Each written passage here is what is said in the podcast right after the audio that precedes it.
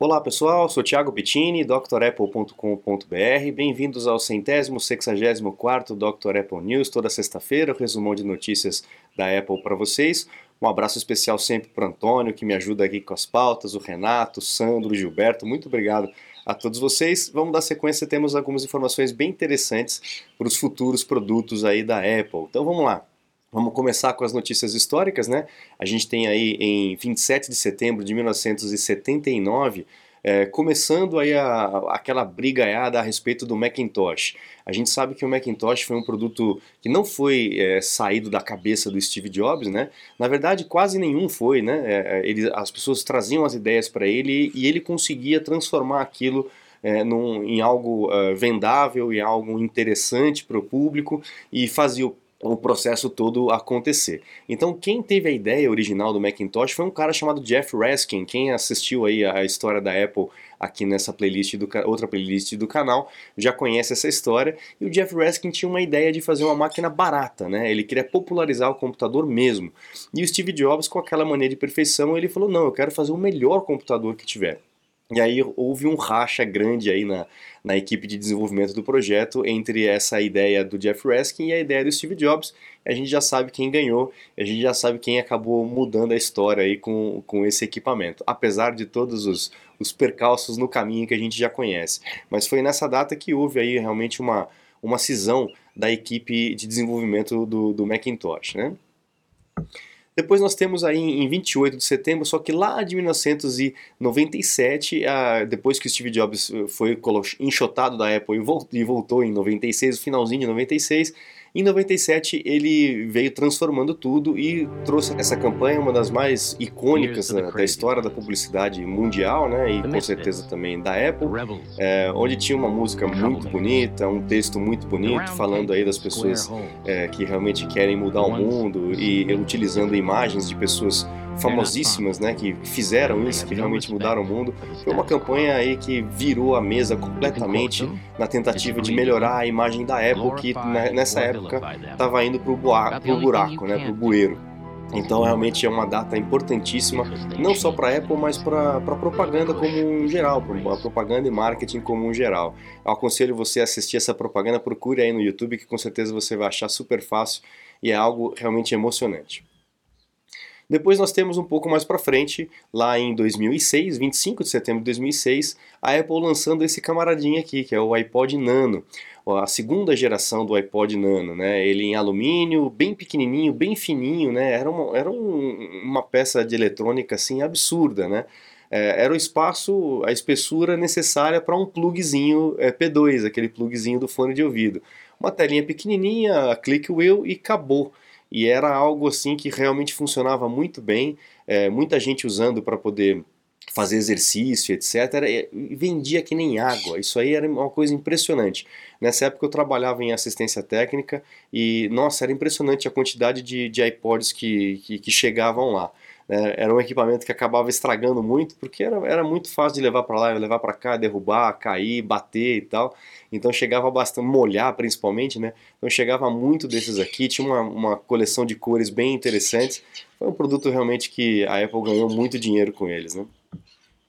Bom, agora nós temos as notícias da semana. A gente tem aí o anúncio fiscal da Apple que vai acontecer nos próximos dias, né? É, os analistas com certeza já dizendo que vai ser agora a Apple vai começar a cair, agora a Apple chegou no pico e provavelmente a gente vai ter mais um recorde quebrado aí é, com relação a, a, a, vendas, a serviços, etc. Porque a Apple ela conseguiu diversificar muito bem a sua receita, né? Não focar apenas um, em um produto, mas em vários produtos, em serviços, em assinaturas, né?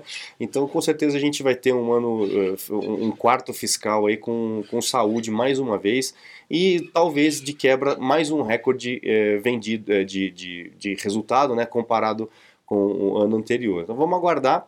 A gente não tem visto muitos rumores por aí, eu acho que as pessoas deram uma acalmada, mas eh, não sei, se a gente for pesquisar aí os sites de, de analistas de economia, etc., com certeza vai ter um e outro aí apostando aí no, no, numa queda. Mas eu, na verdade, aposto aí numa, numa subida com relação a, a, a esse assunto que acaba sendo recorrente, né?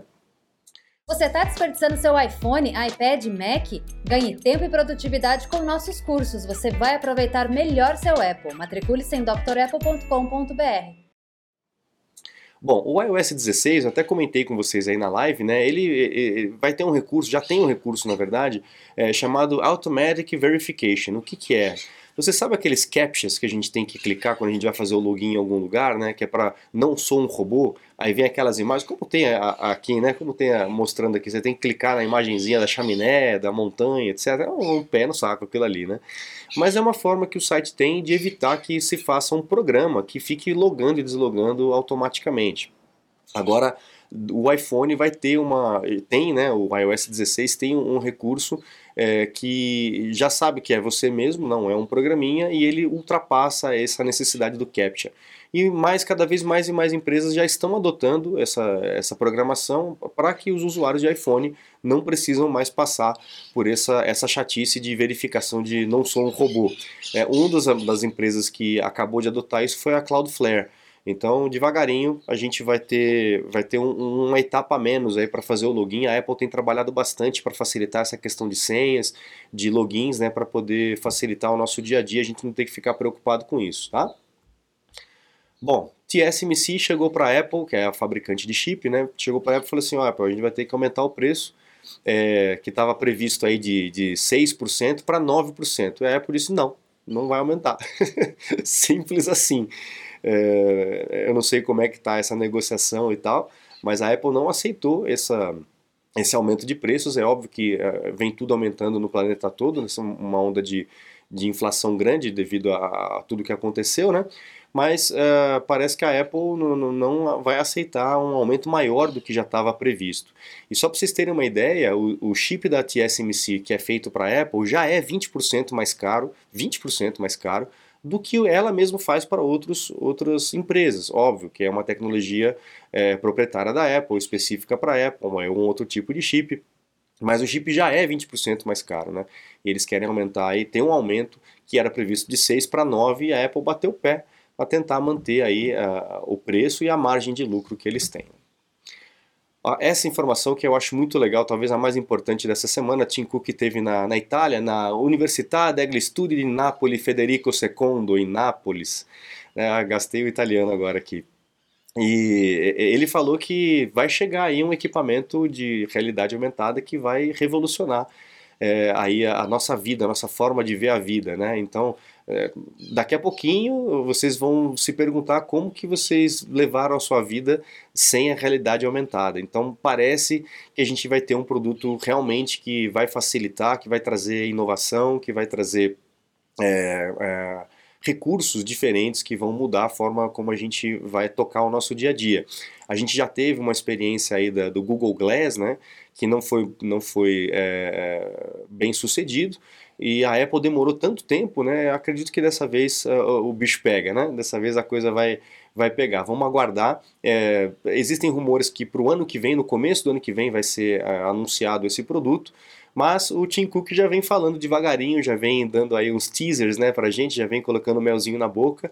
E, talvez seja mais uma onda é, de uma evolução, de um equipamento, de um recurso que vai mudar profundamente as nossas vidas aqui, assim como o iPhone é, mudou aí desde 2007 para cá. Então vamos aguardar, quem sabe mais uma coisa revolucionária que a Apple vai colocar no mercado. Bom, uma notícia triste para quem gosta do Swift Key, aquele teclado que era oferecido pela Microsoft, foi uma outra empresa que criou, né? A Microsoft comprou e começou a comercializar. O Swift Key é um teclado que tem alguns recursos diferentes que você pode instalar no seu iPhone e tal. E a Microsoft disse que vai parar de fazer esse produto. Então quem tem tem, quem não tem é, não vai conseguir colocar mais daqui para frente. Uma notícia triste para quem gosta dos recursos do Swift Key. Uh, existia uma previsão aí da Apple de aumentar a demanda. Ele chegou até a pedir para aumentar a demanda do iPhone 14, a, a demanda de, de, produção, né? Por conta de uma, uma expectativa de demanda de compra do iPhone 14. Mas a Apple suspendeu esse pedido de aumento, vai manter como estava antes, né? Para preferenciar o modelo Plus e, e os modelos Pro. Então a gente tem visto aí que o iPhone 14 não está vendendo tanto quanto os outros três modelos. É óbvio, né? Se você tem quatro modelos, um vai vender mais que o outro. então não é nenhum tipo de preocupação com relação a isso, e, e talvez por conta da diferença pouca de preço, as pessoas estão preferenciando um equipamento um pouco maior, uma bateria maior, etc. Né? Depois nós temos aqui o Stage Manager, né? A gente sabe que o iPad OS ainda não chegou, o 16, né? É, eu até comentei um rumor antes do lançamento do iOS 16 que o iPad OS 16 iria atrasar por conta do Stage Manager, né? A pessoa, as pessoas não sabiam exatamente porquê, diziam que não estava funcionando direito ainda e tal. Mas eu acho que agora ficou claro para a gente o que, a gente, o que, que a Apple estava fazendo, por que, que ela está demorando tanto para poder oferecer a atualização para os usuários de iPad. É, quando foi listado a quantidade, os equipamentos que seriam necessários para rodar o recurso do Stage Manager no iOS 16, muita gente acabou reclamando, principalmente os usuários do iPad Pro 3 e o iPad Pro quarta geração. Porque a gente sabe que a Apple oferece o, o sistema operacional novo para uma gama muito grande de produtos, né? produtos bem antigos, se você for comparar aí com outras, outras empresas. Né? Porém, produtos antigos não têm capacidade de hardware para rodar recursos tão novos. Então a Apple oferece a atualização, mas alguns recursos ela não vai conseguir liberar porque não vai funcionar direito. Tem gente que acha que é sacanagem da Apple, né, que é conspiração para você trocar o produto e tal. Pode até ser que tenha isso também. Mas existe uma deficiência técnica que a gente também tem que né, dar o braço a torcer. É, recursos que exigem muita capacidade técnica, num equipamento muito antigo não vai rodar bem. Aí você vai instalar e vai reclamar do mesmo jeito. Falar, ah, essa Apple é uma porcaria, o recurso não funciona direito. Tá? Então, melhor não ter. Melhor você ter atualização e não ter aquele recurso específico, mas você está atualizado, você tem as outras opções para poder utilizar. É assim que o Thiago pensa, né? Então a, a Apple acabou atrasando aí a, a disponibilidade do iPad OS 16 para atender essa demanda de usuários de iPad Pro terceira e quarta geração é, e tentar desenvolver o Stage Manager de uma maneira mais leve para poder rodar nesses equipamentos. Então, é, de novo, mais um sinal de que a Apple está ouvindo a sua, a sua clientela, o seu público e fazendo alterações, inclusive em, em pleno voo, né? É, atrasando próprios, os próprios deadlines, né? É algo é, louvável de se pensar, né? Então tomara que chegue logo e as pessoas possam utilizar o Stage Manager no iPad, que também vai ser uma, uma evolução muito grande para o iPad OS. Bom, a Apple começa a desenvolver, a fabricar, né, a montar o iPhone 14 na Índia. Essa é uma grande notícia. A gente já vem falando já há alguns anos desse movimento da Apple de é, largar a, o, o, cordão umbilical aí da, da China, a dependência total de fabricação da China por conta de algumas coisas chatas que aconteceram por lá, né? E agora realmente a planta lá da Índia já está funcionando. É a empresa chinesa, mas agora ela não está na China, não está sob o domínio da China, está sob o domínio da Índia, com outras questões também que a Apple vai ter que aprender a lidar. Cada país é um país, cada cultura é uma cultura, uma legislação diferente. Mas enfim, é bom a gente diversificar para não correr o risco de uma catástrofe, de uma virada política, de uma virada econômica, etc., interferir na cadeia produtiva. Então é realmente uma excelente notícia para a Apple. O Tim Cook, na sua visita na Europa, também teve na Alemanha, né? E, e, e falou da importância da, da Alemanha é, enquanto é, produção é, de equipamentos e produção de ideias, né? A, a Alemanha tem aí um total de 4.600 empregados só em Munique.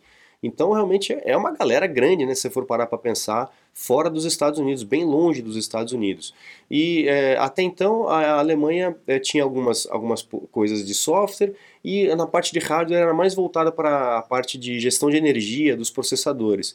Mas a Apple tem é, dado cada vez mais importância para as, as, massas encefálicas, as cabeças pensantes lá da Alemanha, é, e, e, colocando uh, mais responsabilidade para desenvolvimento tanto de software quanto de hardware na Alemanha. Então, uma, uma informação importante de descentralização aí de ideias, o que é muito legal do que ficar tudo concentrado lá na Califórnia, a gente ter outras pessoas em outros lugares do mundo que têm outras experiências, outras visões de, de mundo, de necessidade e tal, poderem contribuir aí com, com o desenvolvimento de produto e de, e de software da Apple. Então é uma informação interessante aí com relação a, Alemanha e eu fiquei bobo de ver a quantidade de funcionários, não sabia que era tanto assim. Bom, Apple Watch Series 8 e o SE 2 já está disponível à venda aqui no Brasil. O SE a partir de 3,400 e o Series 8 a partir de 5,300. O Ultra ainda não está disponível aqui, mas a gente já sabe que o preço vai ser é, 10.300, 10 conto, 10.300 reais aí o, o Ultra. Lembrando que o Ultra não é para qualquer um, a não ser você que tenha muita vontade de ter e não faça nenhum tipo de esporte, né? Mas é, é, voltado para outro tipo de público e por isso esse preço tão alto. Aqui no Brasil realmente é, é fora de, de, de, de parâmetro, né? E para encerrar, a gente tem aí a, o iPhone 14 que o pessoal é, muito apressado compra lá nos Estados Unidos, quer trazer para o Brasil e vai estar tá, tá tendo problema da ativação do chip eletrônico, do eSIM. Quem assistiu aí a live da doc, do Dr. Apple já estava ciente disso, eu inclusive falei quais eram os modelos, né? Mas enfim, tem muita gente que é, né, acaba na pressa comendo cru, né? Queimando a língua, né? é, acaba comprando o iPhone trazendo para cá e não vai conseguir funcionar, porque existem modelos lá nos Estados Unidos. Os modelos vendidos nos Estados Unidos e no Canadá não tem a gaveta para o chip eletrônico, para o chip físico, né, o SIM card. É só o eSIM, é só o chip eletrônico lá dentro. E eu avisei que não ia funcionar aqui no Brasil direito, então o pessoal está aí é, por falta de, de aviso né, é, acabando se prejudicando por conta disso. Né? Era só ter assistido aí o canal do Dr. Apple e por isso eu peço para vocês compartilharem o canal aí com o máximo de pessoas possível para que elas possam estar bem informadas, sem enrolação, sem lenga-lenga, assim como são os vídeos aí, é, de tutoriais que eu lanço durante a semana e os cursos também que eu tenho lá no site. Então, por isso, eu recomendo que vocês acessem o site drapple.com.br, conheçam os cursos completos que nós temos disponíveis lá para vocês aprenderem a mexer melhor, aproveitar melhor o equipamento que vocês têm em mãos e também os meus contatos caso necessite de um suporte técnico, uma consulta técnica online. Muito obrigado pela presença de vocês aqui mais um News, mais um Dr. Apple News. A gente se vê na semana que vem. Muito obrigado, um grande abraço e até a próxima, pessoal. Tchau, tchau.